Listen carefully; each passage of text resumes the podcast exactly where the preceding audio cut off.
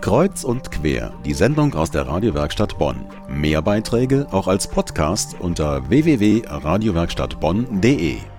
Für die Region Bonn-Rhein-Sieg ist sie eine wichtige Naturschutzorganisation. Sie baut zahlreiche Amphibienschutzräume und Käferhotels, betreut gefährdete Biotope wie Streuobstwiesen und Hohlwege. Die Biologische Station Bonn.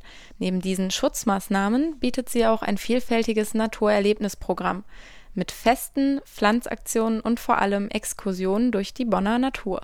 Johanna Risse war bei der jüngsten Exkursion dabei. Der Ennertwald Anfang Oktober, ein Samstagvormittag. Es ist ruhig geworden in dem Beuler Natur- und Vogelschutzgebiet, denn es ist Herbstanfang und viele Vögel sind bereits weggezogen. Auch Reptilien und Amphibien bereiten sich schon auf den Winterschlaf vor. Eine Gruppe von zehn Bonnern hat sich heute dennoch auf den Weg in den Wald gemacht. Auf Einladung der Biologischen Station Bonn wollen sie die Artenvielfalt des Ennerts erkunden. Die Referentin ist die Biologin Monika Hachtel. Sie erklärt den Teilnehmern als erstes, warum es im Siebengebirge überhaupt so viele verschiedene Tiere gibt.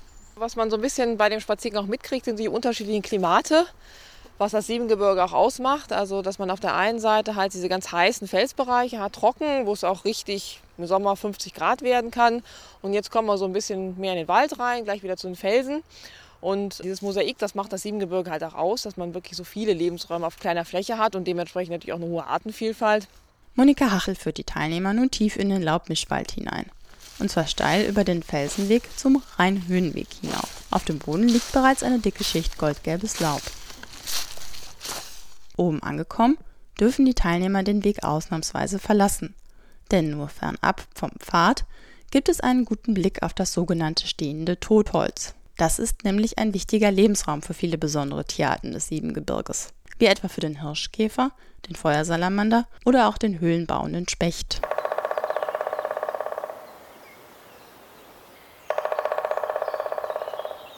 Der Specht, sagt Monika Hachtel, ist für die Tierwelt des Siebengebirges besonders wichtig. Die Spechte bauen jedes Jahr neu, äh, teilweise sogar pro Jahr zwei oder drei. Dadurch sind sie halt für den Naturkreislauf total wertvoll, weil sie eine der wenigen Tierarten sind, die solche Höhlen machen. Und alle anderen, also die Fledermäuse und die Marder und ähm, die Kleiber und so weiter, die nutzen alle die Höhlen, die die Spechte gemacht haben. Die Gruppe wandert weiter den Rheinhöhenweg entlang. Ein Tier zu Gesicht bekommen haben die Teilnehmer allerdings noch nicht. Doch Monika Hachtel hat vorgesorgt. Aus seinem mitgebrachten Glasgefäß holt sie eine lebendige Ringelnatter hervor. Gut 90 cm lang und mit gelblichen Halbmondflecken auf dem Kopf. Ist das natürlich jetzt kein Tier, was ich jetzt im Siebengebirge gefangen habe. Hätten Sie ja vielleicht auch mitgekriegt. Faucht jetzt ein bisschen. Sondern die habe ich mir jetzt also vorgestern im Museum König ausgeliehen. Ich muss jetzt auch ganz ehrlich sagen, das ist also keine reinrassige Ringelnatter, sondern ein Hybride zwischen Ringelnatter und Würfelnatter. Also hat so ein bisschen die Augen einer Würfelnatter, so ein bisschen hervorstehen. Aber ähm, die anderen Merkmale sind halt wie eine Ringelnatter. Also wenn Sie sowas sehen im Riebengebirge, können Sie eigentlich ziemlich sicher sein, dass Sie eine Ringelnatter vor sich haben. Die Schlange ist das Highlight der Exkursion und sorgt für viel Gesprächsstoff. Als letzte Station will Monika Hachtel der Gruppe eine große Wiese nahe der B42 zeigen. Dort angekommen, will die Biologin auf einen Kasten mit Hornissen aufmerksam machen. Doch ein eigenartiger Gesang lenkt die Teilnehmer ab.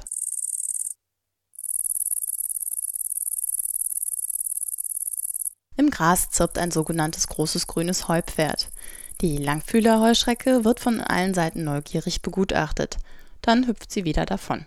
Nach rund dreieinhalb Stunden Exkursion machen sich die Teilnehmer nun wieder auf den Weg nach Hause und schwärmen dabei von ihren vielen Erlebnissen. Ja, war sehr interessant und spannend. Wir kommen zwar aus Oberkassel, aber man erfährt doch einiges Neues. Empfehlenswert, auf jeden Fall. Ich bin Biologin und man hört aber doch immer wieder was Neues. Und ich denke, die Kinder werden noch wochenlang von dieser Wiese schwärmen, weil sie da das Heupferd gesehen haben. Und der Große, der fand natürlich die Schlange am tollsten. Ich habe es mir so erhofft und es war dann tatsächlich auch so. Ich hatte eben schon mehrere Exkursionen gemacht, die die Biologische Station Bonn angeboten hat und die machen immer sehr schöne Sachen. Mehr Infos zu Exkursionen der Biologischen Station Bonn gibt es auf biostation-bonn.de. Die nächste Wanderung veranstaltet übrigens der Naturschutzbund am Samstag, dem 10. Oktober. Dann geht es zu den seltenen Gründelenten des Sieglarer Sees.